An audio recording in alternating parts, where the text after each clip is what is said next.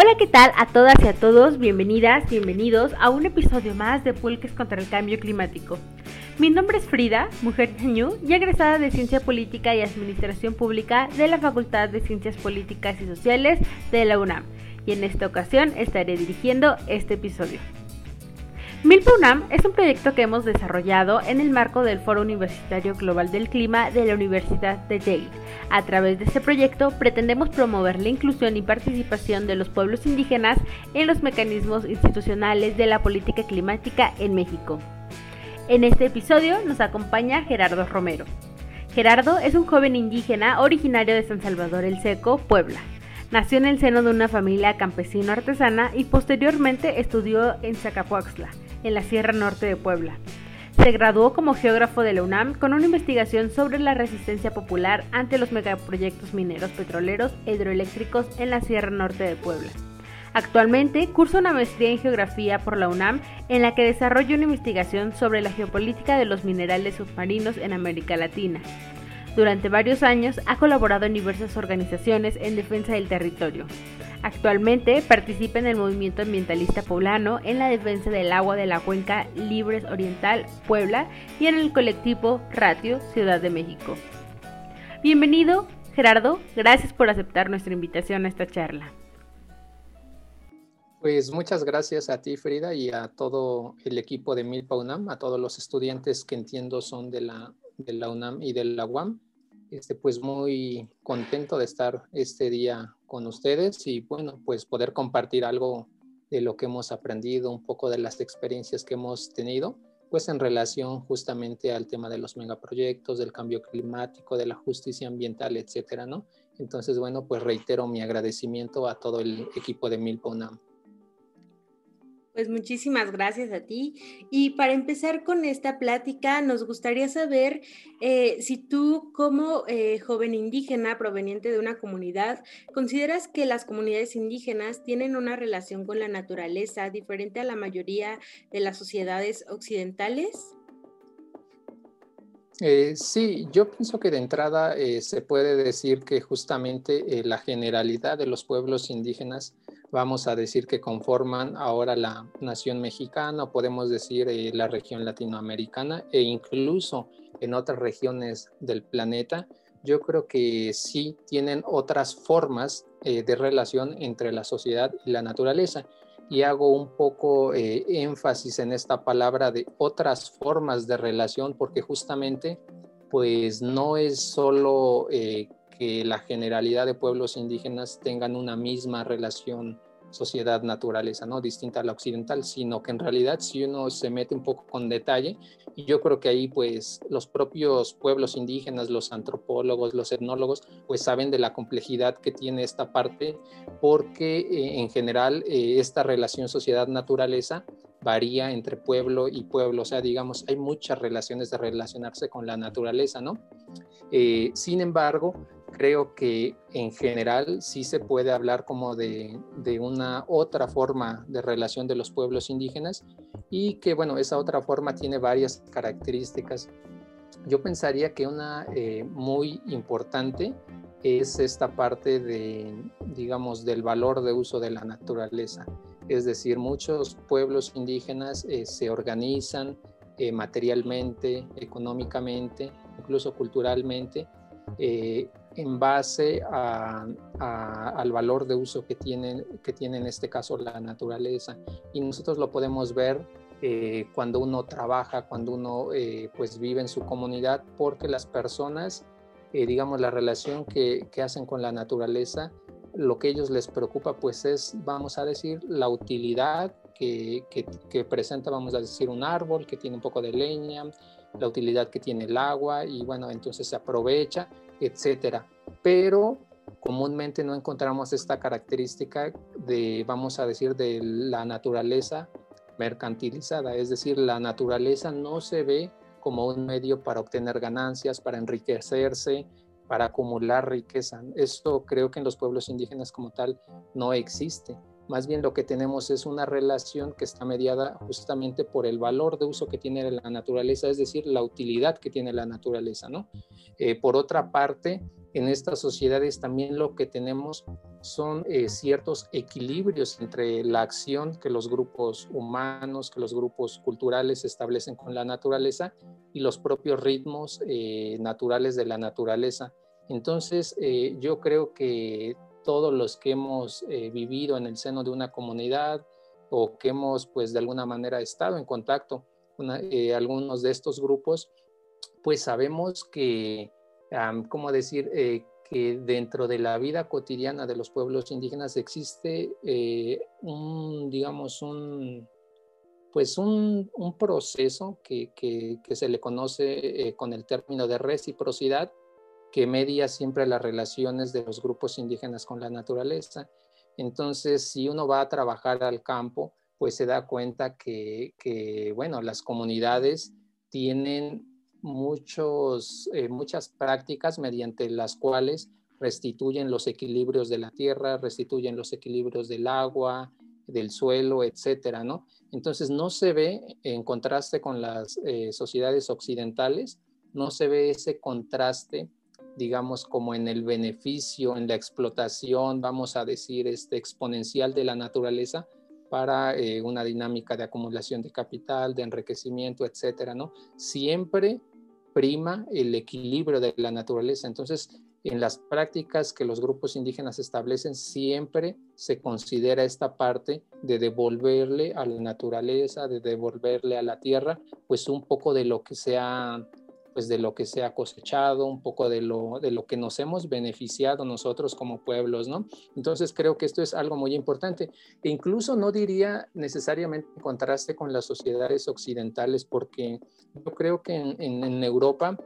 también hay varios como proyectos, vamos a decir, civilizatorios, ¿no? Por ejemplo, estoy pensando en la Europa pues del Mediterráneo, ¿no? Donde ha habido históricamente pues otro tipo de sociedades, ¿no? Pero en general lo que conocemos ya como la, la sociedad eh, moderna occidental,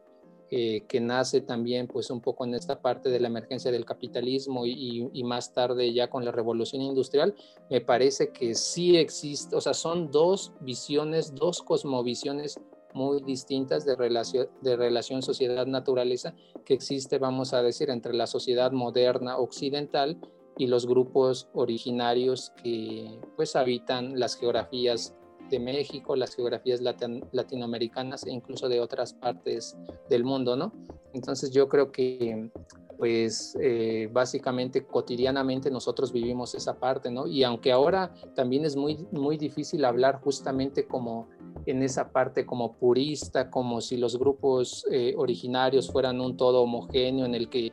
eh, necesariamente pues se llevan como prácticas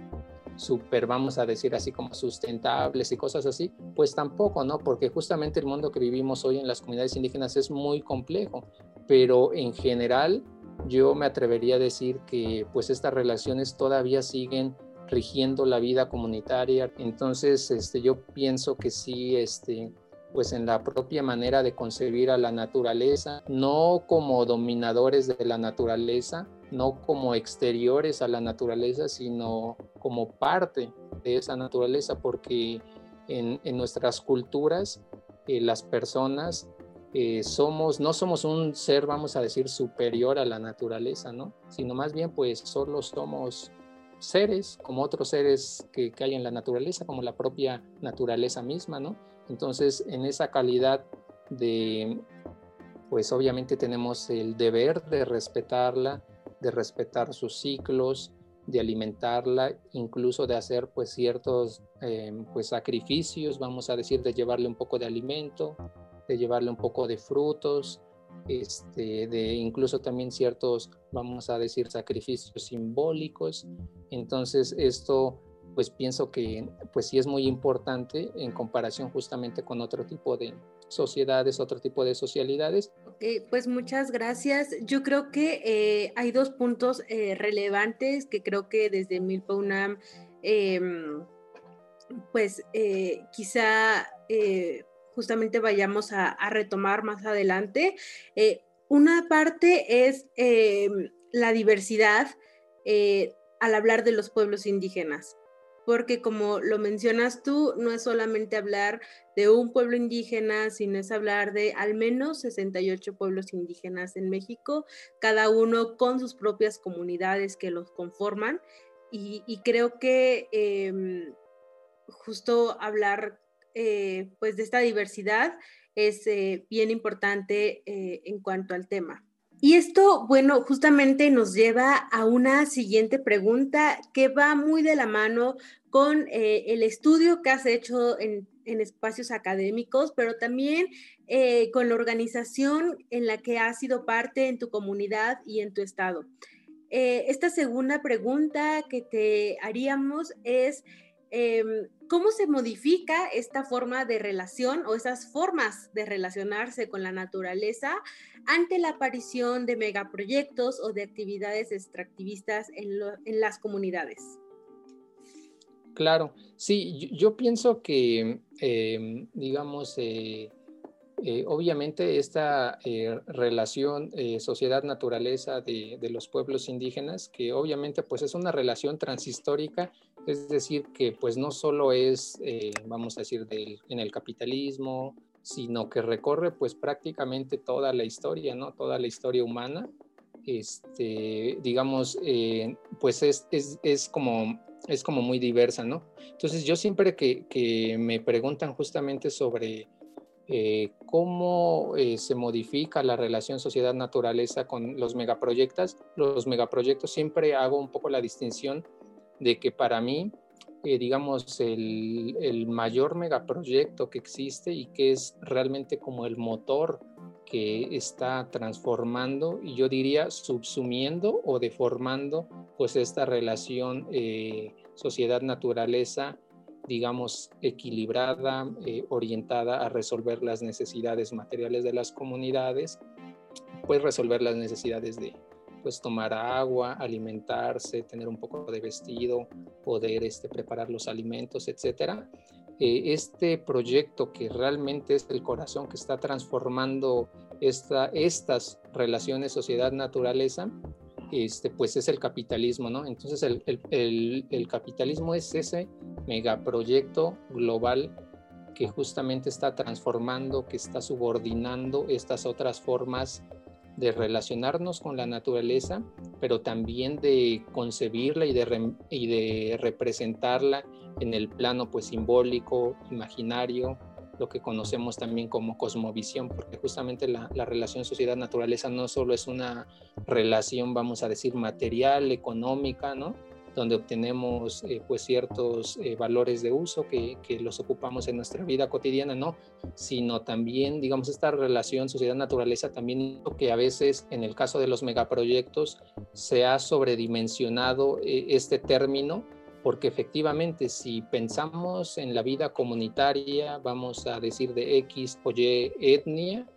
obviamente sí son megaproyectos porque estamos hablando de escalas locales. Sin embargo, si tomamos al propio sistema capitalista pues, eh, mundializado, obviamente eh, pues estos megaproyectos en realidad son como pequeños ajustes a esa gran máquina que es realmente pues la gran eh, fábrica mundial que es el capitalismo, ¿no? Entonces, yo pienso que efectivamente con los megaproyectos extractivos, eh, eh, con una mina, con un pozo de fracking, con una hidroeléctrica, este, con una carretera, efectivamente se están transformando pues los territorios, las socialidades, las culturas, el modo de vida de las comunidades, pero realmente esos megaproyectos no obedecen como tal a sí mismos, sino que a veces es necesario como ampliar un poco la mirada y ver que en realidad desde la mirada del funcionamiento del capitalismo, pues realmente vamos a decir son mini proyectos, si uno lo ve a esta escala, pero efectivamente ya en la escala comunitaria sí son megaproyectos. Y yo pienso que pues entre las, vamos a decir, entre las eh, transformaciones en la relación sociedad-naturaleza, pues hay muchas. Eh, una muy importante es esta que ya veníamos hablando eh, hace un ratito en la pregunta anterior,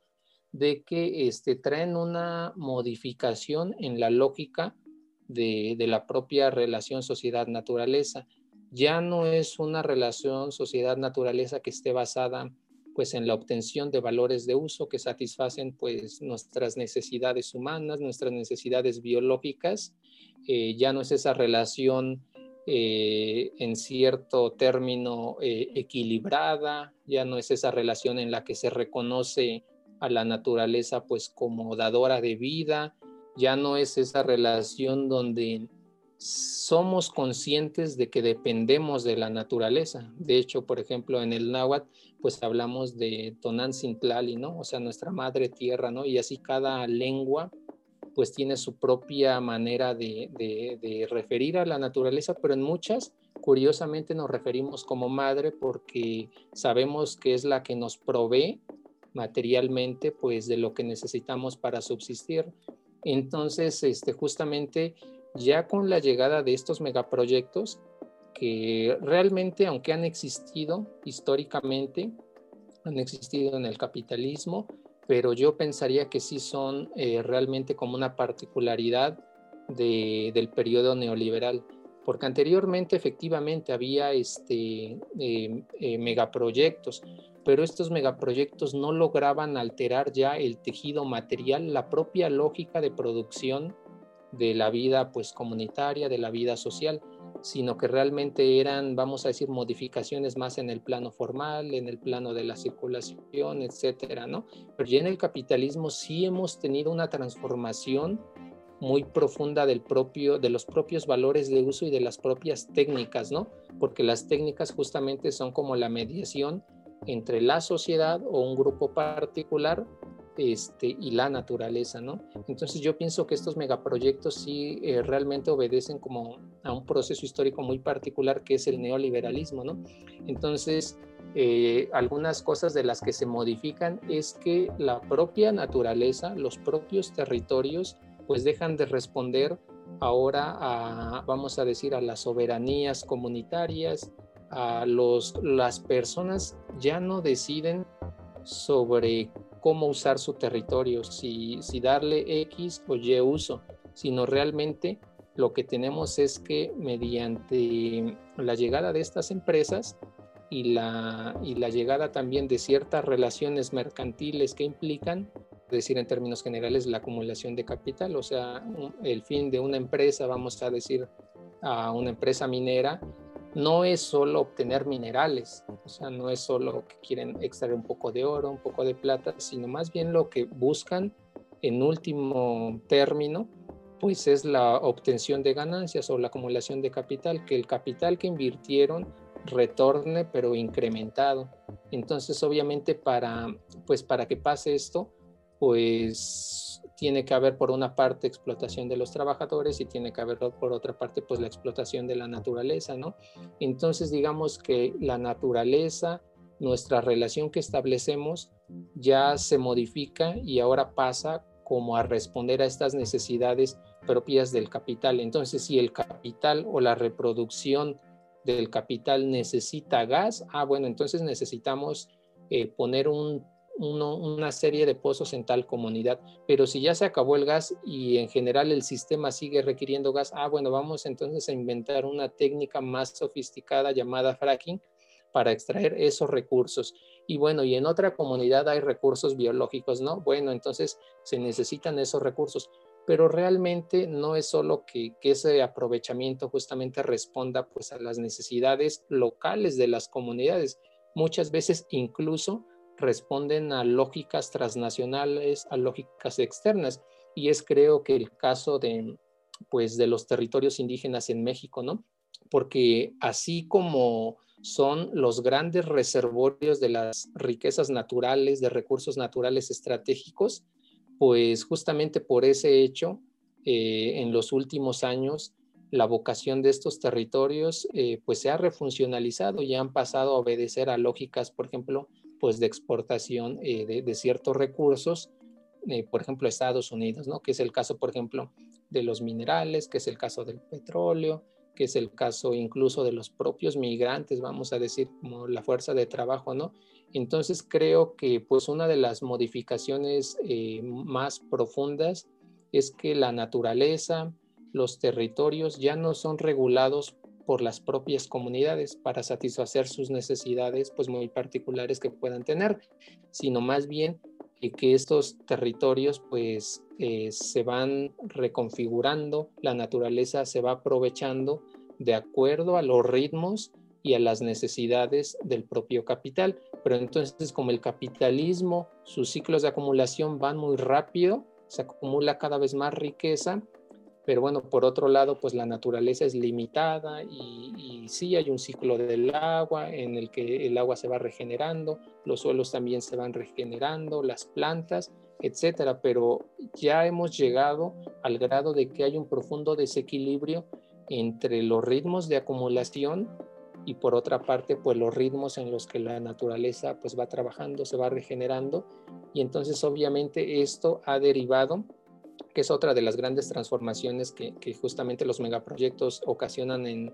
en, las comunidades indígenas, pues es que esto ya se ha convertido, este desequilibrio ha desembocado como en una crisis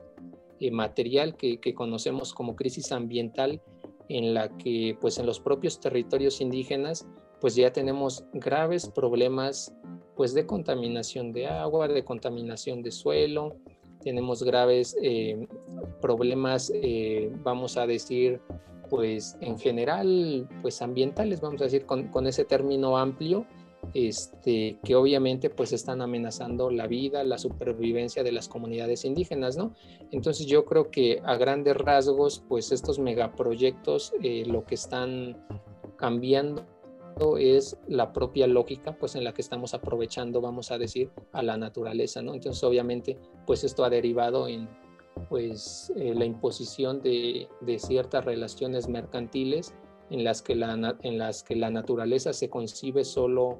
pues como un gran montón de riquezas naturales del cual la sociedad las debe de aprovechar no y por eso les decimos recursos naturales y no les decimos bienes naturales o otros términos que se podrían utilizar, que ya dan mucha idea de por qué hablamos de recursos naturales y no de otros términos, ¿no? Claro, de bienes comunes, por ejemplo, justamente.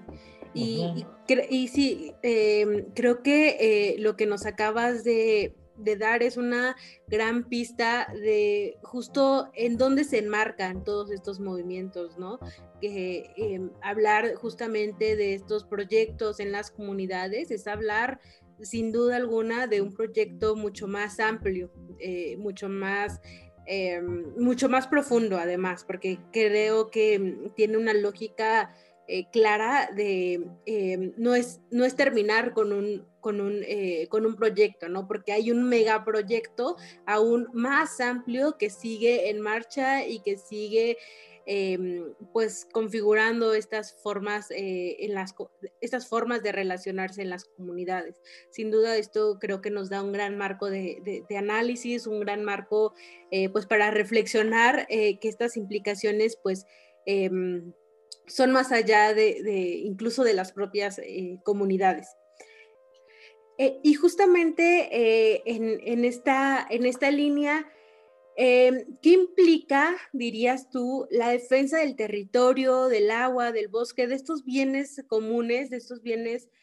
naturales que, están protagonizando las propias comunidades? ¿Qué implicaciones tienen todos estos movimientos comunitarios en defensa de los bienes? Híjole, pues yo creo que esa es una gran pregunta que, todos nos deberíamos hacer, ¿no? Todos en tanto pues integrantes de comunidades específicas de, la propia sociedad, de un país, etcétera. Porque ahora ustedes se habrán dado cuenta eh, en la opinión pública eh, comúnmente, de manera pues vamos a decir general, eh, las comunidades, los movimientos sociales, los movimientos ambientales, ecológicos, las comunidades organizadas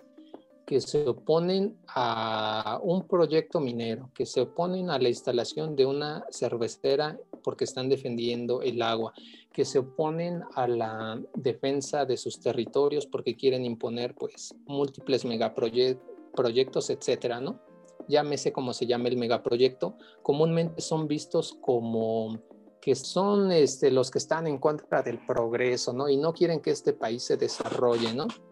etcétera, ¿no? Entonces, yo creo que, justamente eh, algo que, es fundamental entender y que es fundamental reivindicar es que, como bien dicen, muchos movimientos en defensa de la madre tierra, en defensa pues, del ambiente, en defensa del territorio, eh, comúnmente dicen, eh, nosotros luchamos contra la mina, y estamos a favor de la vida. O dicen, las luchas territoriales son luchas a favor de la vida. Y yo pienso que tienen mucha razón porque yo creo que una de, las principales eh, cuestiones que implica la defensa del territorio es entender que pues estas personas, eh, estas comunidades, estos movimientos organizados, no solo están luchando contra tal empresa o no, como dicen, ¿no? No, no son opositores como tal al progreso. Realmente lo que se está defendiendo pues es, es la madre naturaleza, son los bienes comunes, es la propia vida. Y entonces, ¿qué es eso que podemos denominar pues la vida? Bueno, pues básicamente es un mundo donde la naturaleza sea respetada, donde no sea explotada, donde los bienes comunes no sean devastados, no sean privatizados, no les sean despojados a las comunidades, ¿no? La defensa de la naturaleza es al mismo tiempo una defensa de la vida y por vida me estoy refiriendo pues a todas las condiciones materiales, eh, a todas las condiciones, los bienes que nos brinda la naturaleza justamente pues para nuestra sobrevivencia, porque justamente pues dependemos de la naturaleza, ¿no? Entonces yo creo que es muy cierto eh, lo, que, lo que, por ejemplo, aquí en la Sierra Norte de Puebla se dice, ¿no? Dicen, el oro vale, eh, eh, la vida vale más que el oro, ¿no? Y creo que pues justamente estos movimientos eh, estas luchas territoriales, estos movimientos que están defendiendo la madre naturaleza, pues no es como, como te decía, no, no es que, que sean opositores al progreso, ¿no? Como a veces se dice, como ahora, por ejemplo, se está diciendo en la cuestión del tren Maya, en la cuestión de la termoeléctrica, en muchos casos, ¿no? Siempre esa es, esa es la manera de tachar, de tachar a estos movimientos de que dicen son, son movimientos que están en contra del del, progreso, de la modernización, etcétera, ¿no? Pero yo creo que más bien, pues la defensa del territorio la podemos concebir como una, una lucha eh, no solo necesaria, sino más bien fundamental, pues dadas las condiciones de crisis ambiental, de, de crisis del clima, una crisis, vamos a decir, climática global, creo que son luchas muy importantes en las que no solo se está defendiendo pues los minerales, no solo se está defendiendo tal recurso, el agua de esta comunidad, no solo se está defendiendo pues el petróleo de, una comunidad o de un país, etcétera. Yo creo que realmente estas de, eh, luchas en defensa de la madre tierra y por el territorio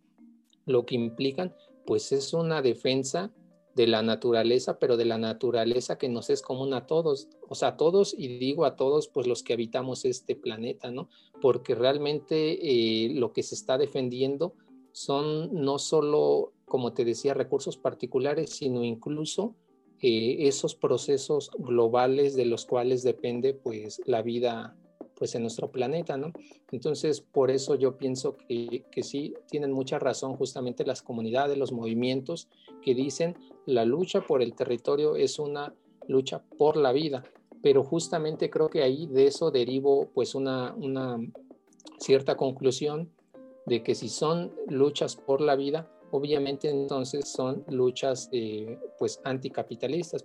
pues el, el capital solo sobrevive devastando eh, las dos fuentes generadoras de riqueza, es decir, por un lado los trabajadores y por otra parte pues eh, la naturaleza. Y tenemos este pues una crisis ambiental muy profunda procesos de contaminación muy agudos que ya están impactando pues no solo los territorios. La defensa eh, del territorio es una lucha en defensa de las comunidades es una lucha también en defensa de la cultura de la lengua, porque, o sea, ¿y por qué digo, por ejemplo, de la lengua? Porque la lengua de qué depende, pues también de los referentes materiales, esto va pues de alguna manera limitando esas propias lenguas, eh, la propia cultura que se reproduce cotidianamente en las comunidades. Entonces también son luchas pues en defensa, yo diría también de la salud, ¿no? Son, son luchas también en defensa de, pues, de la dignidad humana, de, de la, son luchas en defensa de la libertad que tenemos, son luchas pues por defender esas otras formas de relacionarnos con la naturaleza que no son pues eh, relaciones basadas en el productivismo, en la ganancia, en explotar la naturaleza solo para beneficiarnos individualmente, sino creo que son luchas pues también incluso diría por esas eh, otras cosmovisiones que existen también y que son muy importantes en las que la naturaleza como decíamos al principio, pues no solo es un ente este, lleno de, materias primas y de recursos naturales, los cuales son necesarios explotar en nombre del progreso, en nombre del desarrollo, sino que pues son, pues es una naturaleza a veces que tampoco se conoce mucho, pero es una naturaleza, pues vamos a decir que se debe respetar, que se debe respetar, que sus ciclos se deben, se deben de, cuidar y que pues estos equilibrios que tiene, eh, pues de alguna manera, vuelvo a repetir, se, deben respetar y creo que es muy importante, ¿no? Entonces yo creo que eso a grandes rasgos implica la defensa de los territorios y terminaría diciendo que como ya lo señalaba, pues ahora, como bien sabes, tenemos muchas problemáticas, problemáticas de salud, problemáticas de, de erosión, de destrucción de la cultura, tenemos problemáticas de pues de contaminación de, de, ciertos recursos como el agua, como el suelo, pero en general pues de toda, de toda la madre tierra vamos a decir, ¿no? Entonces pues estos movimientos en defensa de, del territorio de la naturaleza, pues en este contexto resultan fundamentales y resultan pues, eh, o sea, sí fundamentales, pero pues dado ese hecho, creo que también se puede derivar la pertinencia la necesidad de visibilizar estos temas y no solo eso, sino también de que como jóvenes, como niños, como adultos, como ancianos, como miembros de comunidades de pueblos originarios, pues también nos sumemos a pues estas luchas, ¿no? Y también reivindiquemos y creo que por eso pues es también muy importante el trabajo que ustedes están realizando como, eh, como parte de esta iniciativa climática justamente pues para favorecer eh, de alguna manera eh, que los pueblos originarios estén en la toma de decisiones, ¿no? Porque justamente pues es algo muy importante, ¿no? Realmente yo creo que los pueblos originarios tienen muchos ingredientes, tienen muchos conocimientos que obviamente pueden ayudar a, vamos a decir, si no a solucionar, pues sí a contribuir a que poco a poco vayamos saliendo de estas eh, problemáticas tan graves que como sociedades y como comunidades pues estamos teniendo pues eh, muchas, eh, digo, muchas ideas en, esta participación. Híjole, yo creo que aquí hay, em, hay puntos muy, muy importantes. Yo creo que el primero es justamente hablar de estos, em, que estos proyectos en las comunidades justamente atentan contra la vida y como dices tú, cuánta razón tienen aquellos movimientos que defienden justamente la vida, ¿no? Em, y es que eh, estos, eh, estos proyectos que, llegan a las comunidades y pues eh, intervienen suelos, intervienen ríos, intervienen bosques, justamente atentan contra toda una forma de organización, contra toda una forma de entender ese espacio, ¿no? Y, y creo que justamente cuando, cuando todo este cuando todo este espacio, cuando todo este territorio cambia, entonces hay un, hay todo un cambio, justamente como lo decías, de lengua, em, de, em, no sé, de, de, formas de nombrar eh, las cosas, de formas de, de formas de relacionarse. Entonces creo que, creo que sí, creo que eh, justamente yo creo defender eh, el territorio es defender la vida misma comunitaria. Eh, y creo que también hay, hay otro punto relevante que mencionas, que justamente es hablar de que eh, esto, de que no es que las comunidades estén en contra de estos progresos, de, estén en contra, em, no es que las comunidades estén en contra de, eh, de los proyectos de, de, que pudieran llegar a las comunidades, sino que es justamente también tiene que ver y aquí hay un elemento clave de la autodeterminación de los pueblos y de las comunidades, ¿no? Quizá eh, en algunas comunidades, em, pues quizá un, camino ayude justamente a una vida comunitaria o quizá otros recursos ayuden justamente a la vida comunitaria, pero algo muy importante de entender es justamente este derecho de los pueblos a la autodeterminación y curiosamente, cuando no existe ese derecho y cuando se violenta ese derecho fundamental para los pueblos, que es la autodeterminación, es cuando viene consigo una serie de violaciones a sus derechos, a sus territorios y y creo que esto va, eh, pues sí, como, como de la mano, ¿no? Cuando no se respeta la autodeterminación de los pueblos, es cuando estos, eh, estos proyectos llegan a las comunidades a destrozar estas formas, estas formas de vida que han, eh, pues, permanecido por más de, por más de 500 años. Em, y bueno, pues justamente entrando, entrando a la materia, eh, como ya lo, mencionabas en, tus últimas, eh, en tus últimas ideas, ¿cuáles, eh, ¿cuáles consideras que son las principales demandas que hoy en día hay desde los pueblos indígenas en relación al tema? Y si consideras que alguna se relaciona directamente a la lucha contra el cambio climático. Claro, sí, yo creo que las demandas son muy, muy, este, muy este, amplias. Tenemos eh, demandas de, múltiples ámbitos y bueno, esto también obedece como a la particularidad de, cada lucha, ¿no? Eh, por ejemplo, las demandas, eh, vamos a decir, zapatistas, este, las demandas de la, de la, comuna de Cherán, de otros pueblos indígenas de, muchas partes de México, pues son muy diferentes, pero yo creo que algo que, que les es transversal, pues es justamente las demandas porque, porque por una parte se hagan respetar y valer jurídicamente, pues ya lo que ya mencionabas ahorita, ¿no? Por ejemplo, en primer lugar, pues el derecho a la autodeterminación de los pueblos, ¿no? Porque creo que justamente en, el caso de, de, esto, de la imposición de estos megaproyectos, pues lo que menos les importa es lo que la comunidad pueda, pues pueda decir, ¿no? Y ahí tenemos pues muchísimos casos de compañeros indígenas, de compañeros eh, no necesariamente indígenas también que pues han sido encarcelados y no solo eso, sino que ha llegado, pues hay muchos casos en los que se ha llegado a pues al asesinato, ¿no? Y que curiosamente en México y en América Latina quienes más asesinados son, o sea, los defensores ambientales que, en general, pues vamos a decir, eh, nutren estas cifras de muertos ambientales son los pueblos originarios. ¿no? Y hay muchos, muchos eh, casos. El más reciente pues es el de Fidel Eras, este, justamente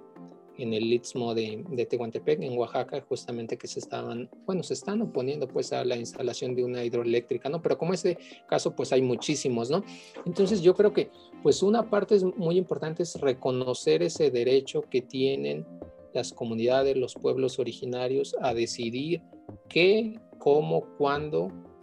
usar su territorio, sus bienes comunes. Eso es algo muy importante que pues en los últimos años y creo que actualmente también hay muchas deficiencias ¿no? en el nuevo proyecto nacional que tenemos en el país. Y por otra parte, pues tenemos ya demandas muy, este, muy particulares, ¿no? Por ejemplo, aquí en el caso de la Sierra Norte de Puebla, pues hace algunos meses eh, lo que tuvimos es eh, un caso pues muy, muy desalentador, vamos a decir, aunque pues era de esperarse, en el que el Consejo Macehual, que es un consejo pues que defiende pues, los bienes comunes, el territorio de, de la Sierra Norte de Puebla, pues inició una controversia constitucional para declarar justamente la ley minera como inconstitucional, inconstitucional, por justamente atentar contra todos los derechos de los pueblos indígenas. Pero bueno, lamentablemente, como era de esperarse, pues la, la Suprema Corte declaró que eso no era anticonstitucional, que la ley minera no atentaba contra los derechos, contra los derechos indígenas, lo cual obviamente pues es una aberración y pues realmente pues forma parte justamente de esta guerra, ¿no? Que, que, se le ha hecho a los pueblos originarios mediante muchos proyectos y que también se expresa a nivel jurídico. Pero bueno, en el caso de la Sierra Norte, pues las demandas son muy particulares. Hay demandas, pues de, de, de en primer lugar, de, de cancelar el famoso fracking, la perforación hidráulica de hidrocarburos no convencionales. También hay muchos casos de, que las comunidades están organizando pues para cancelar proyectos mineros. Algunos han tenido, digamos, este, pues elementos favorables, ya se han cancelado las concesiones, pero pues más bien sigue habiendo muchos proyectos, eh, también de hidroeléctricas, etcétera, ¿no? Y más aquí un poco ya en el centro hay muchas, muchas demandas, ¿no? Por ejemplo, una importante es la creación de una fiscalía ambiental este, especializada en, delitos ambientales, porque justamente lo que se está exigiendo es que estas, em, vamos a decir, eh, este tipo de contaminación, este tipo de ecocidios que cotidianamente hacen estas empresas, pues sean tipificadas en la ley como un delito ambiental y que eso pues vamos a decir resultaría más o menos novedoso, ¿no? También tenemos la exigencia de pues de una nueva ley de aguas, justamente que pues responda a las necesidades de los pueblos, a las necesidades de las comunidades y que no se priorice este uso industrial que, que actualmente pues les otorga la, la, la, este, la ley de aguas nacionales, ¿no? Misma que pues ha favorecido obviamente el acaparamiento y la privatización de los recursos hídricos. También se está exigiendo pues que se regule este tema de los cañones antigranizo, que obviamente pues en la región muchas empresas, sobre todo grandes empresas, pues utilizan justamente para pues para que pues, ya sean sus cultivos, ya sean sus automóviles, no sean dañados, pero que por otra parte pues está afectando a todos los, bueno, a todos los campesinos, a todos los milperos, a todos los agricultores campesinos de, temporal. Estamos haciendo es que estamos tratando de formar un frente común, eh, un frente que justamente se vaya construyendo a partir del diálogo, a partir del debate, de la articulación popular, porque eh, personalmente creo que algo muy importante que nos ha faltado, ¿no? Y que es importante reconocerlo, es que pues justamente el neoliberalismo a los pueblos y en general a, los trabajadores, a los campesinos, a los migrantes, a las mujeres, nos llegó así, este, pues de manera muy violenta, ¿no? Entonces, eh, lo que hicimos en general, las personas que resistimos, que, eh, que resistimos, que seguimos resistiendo, las que han resistido previamente a nosotros, etcétera, pues es que respondimos como con un poco de resistencias más locales, ¿no? Y es el caso de muchos megaproyectos. Si tú te, fijas un poco como más o menos en, las características de muchos movimientos territoriales, una característica común que tienen es que son movimientos locales y son movimientos predominantemente de defensa territorial. En pocos lados como tal se ha pasado ya alternativos, de utopías eh, pues alternativas también, sino que en muchos casos las resistencias obedecen a no quiero esta mina aquí, no quiero que se lleven mi agua, etcétera, ¿no? Ya para casi finalizar este episodio, eh, ¿cuáles consideras tú que son las principales demandas que actualmente tienen los pueblos y las comunidades indígenas en México? ¿Y consideras tú que algunas de estas eh, tienen relación también con la lucha y adaptación eh, del cambio climático? claro, creo que esa es una pregunta muy interesante y quizá ahí habría que comenzar diciendo que pues en realidad las demandas en relación a, la defensa de la tierra, eh, a defensa de la, naturaleza, pues son muy amplias y realmente pues sí varían de pueblo en pueblo, de, dependiendo de la pues geografía particular, en este caso de los pueblos, ¿no? Como decía, eh, pues tenemos eh, proyectos más avanzados, ¿no? Más avanzados tipo pues los caracoles zapatistas, tipo la comuna de Cherán, tipo incluso eh, los comuneros de Atenco, pero en general tenemos este, pues un conglomerado, un gran mosaico de resistencias que se expresan pues en múltiples luchas, ¿no? Hay luchas en defensa de, pues, de, del agua, en defensa de los bosques, en defensa de, de, la tierra, del territorio, en defensa también pues de para que las comunidades no sean desplazadas, desplazadas por X o Y eh, megaproyecto. Tenemos eh, pues la defensa también en contra de las minas, de las hidroeléctricas, de, los pozos de fracking, etcétera, ¿no?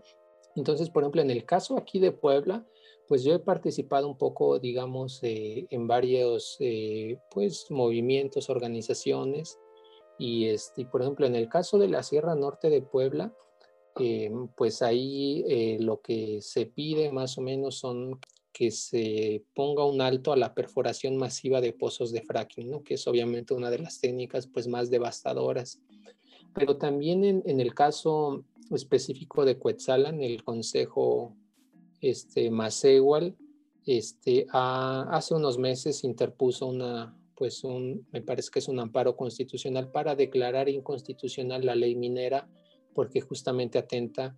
contra este, los derechos de los pueblos originarios, ¿no? de los pueblos originarios y también mestizos.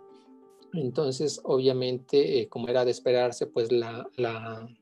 no reconoció como inconstitucional a la ley minera. Pero bueno, hay, múltiples luchas de cancelar los cañones antigranizo. Está la demanda de crear a nivel estatal una agencia ambiental especializada en delitos ambientales, es decir, que esta, eh, pues esta categoría, esta noción de, de ecocidio sea tipificada como delito ambiental en el estado de Puebla, en el Código ¿no? Penal entonces, bueno, esa es una de las demandas que se está haciendo. La otra que, es muy importante es declarar en el estado una emergencia ambiental. ¿Y por qué se dice esto? Bueno, porque en el estado eh, de Puebla tenemos varias, bueno, podríamos decir territorios de sacrificio o en el caso de la Semarnat se han eh, pues mencionado como infiernos ambientales, ¿no? Que es el caso, por ejemplo, acá del río Atoyac, donde pues múltiples empresas nacionales y transnacionales pues vierten múltiples desechos y contaminan todas las aguas, ¿no? Y, esto ha pues ha incrementado muchos casos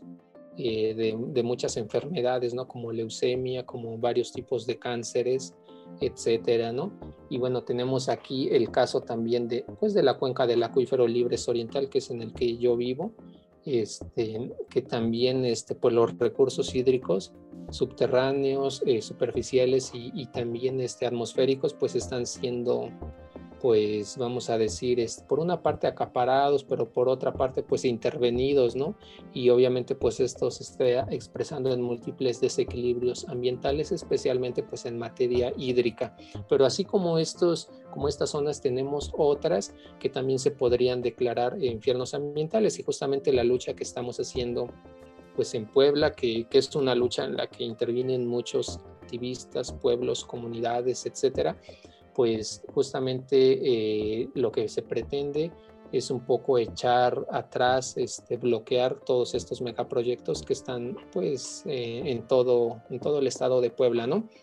Entonces yo creo que estas luchas, como hace rato lo mencionaba, son muy importantes, pues dado los retos que tenemos en materia climática, porque pues por ejemplo aquí en el caso aquí muy, muy cercano, estas granjas porcinas, en el caso de los automóviles, vamos a poner así un caso, ¿no? Este, en el caso del agua, ¿no? Que aquí es un caso con el que podríamos ejemplificar. En el caso, por ejemplo, para fabricar un automóvil se requieren aproximadamente 400 mil litros por cada automóvil que se produce. Por ejemplo, para extraer, este, por ejemplo, una minera, vamos a suponer que extrae oro, en, un día ocupa eh, la misma cantidad de agua que una familia campesina utilizaría en 25 años.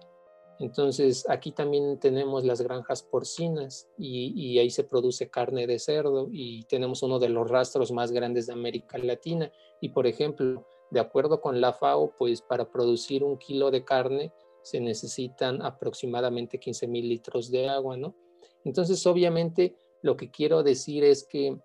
pues si uno ve así superficialmente, pues estas luchas solo son, eh, vamos a decir, para defender el tal o cual recurso natural. Pero si nos vamos un poco más a la profundidad del tema, pues yo creo que el cambio climático no es que lo generemos todos, lo generan un puñado de empresas, vamos a decir, y justamente las resistencias que aquí tenemos, aunque a veces no lo nombran así, pero son resistencias también, vamos a decir, en contra del cambio climático, ¿no? Entonces son resistencias en contra de empresas mineras, de empresas automotrices, de empresas hidroeléctricas, que en su totalidad pues están, eh, vamos a decir, afectando, están favoreciendo que existan estos desequilibrios naturales, no solo locales, sino globales, en los ciclos naturales a nivel global, que son los que nos están llevando a este suicidio colectivo que representa el mal llamado pues cambio climático, porque justamente eh, yo pienso que, ese término, eh, digamos, es el término pues más difundido, pero pues es como si, aún, como si una empresa contaminara un río y dijéramos, este, ah, pues es un cambio en la, en la no sé, en la, en, vamos a decir, es un cambio químico del agua. O sea, pues sí es, un es, sí es un cambio químico lo que está sucediendo en el agua, pero también lo que está pasando ahí pues son procesos de toxicidad, ¿no? De contaminación del agua, ¿no? Entonces a veces también cuando decimos cambio climático, bueno, como que nos da la idea un poco, ah, pues solo es un cambio, antes estaba así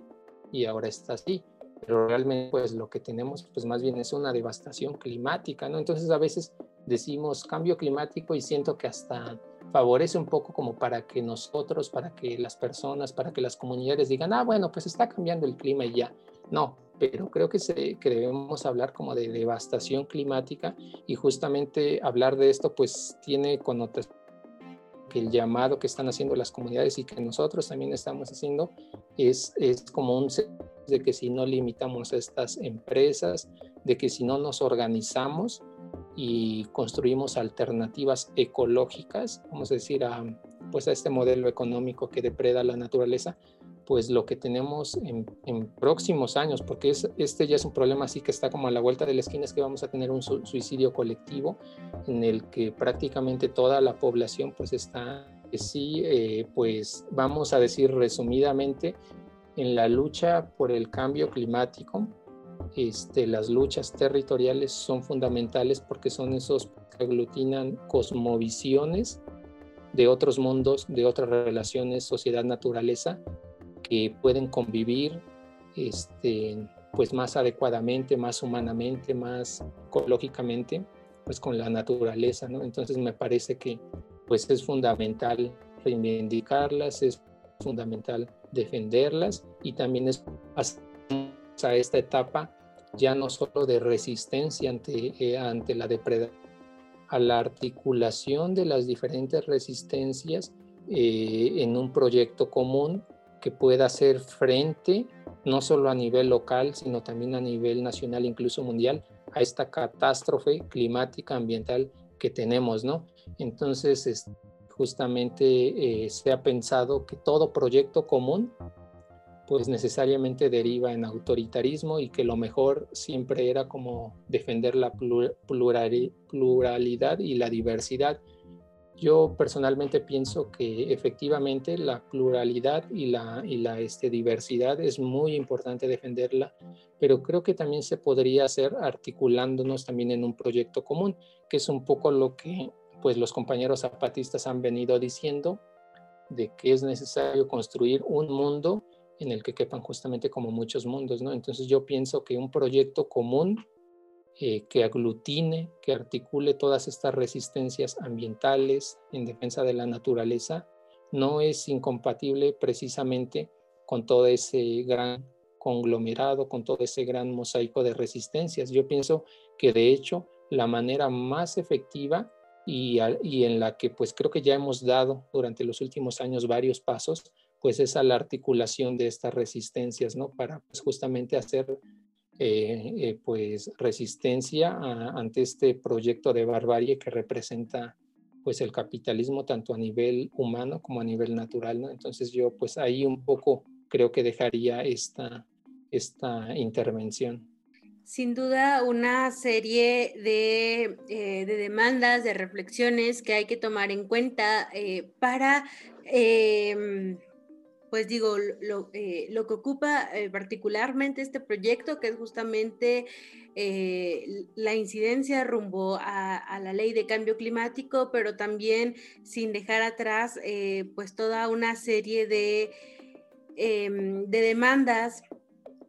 que hoy en día surgen desde los pueblos.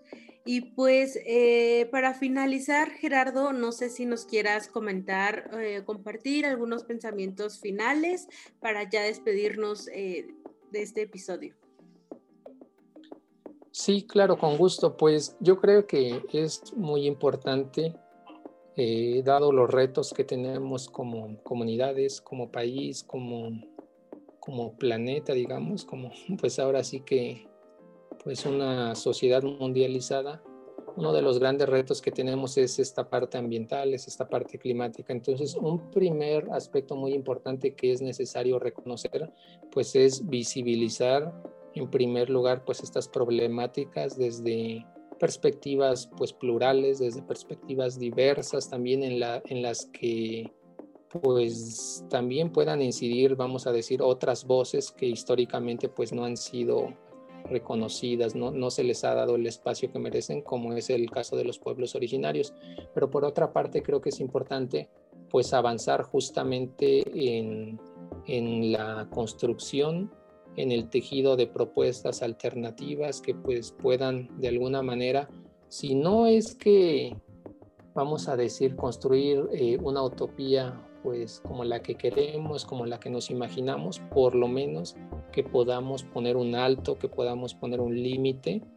a este proceso, como te decía, de suicidio colectivo, al que nos está llevando pues el calentamiento global, todos los desequilibrios globales que se derivan de la crisis ambiental, ¿no? Entonces me parece que es muy importante eh, recoger pues la pluralidad de, opiniones y no solo de opiniones, sino sobre todo de experiencias concretas que tienen diferentes sujetos sociales y dentro de esa pluralidad de, de, experiencias, de conocimientos, de prácticas, pues creo que unas muy importantes son las de los pueblos originarios, ¿no? Entonces a mí me parece que es muy importante justamente lo que han venido desarrollando en, en. Los he seguido por ahí en, sus eventos que han tenido en redes sociales. Es muy importante y no solo eso, sino también pues, esperar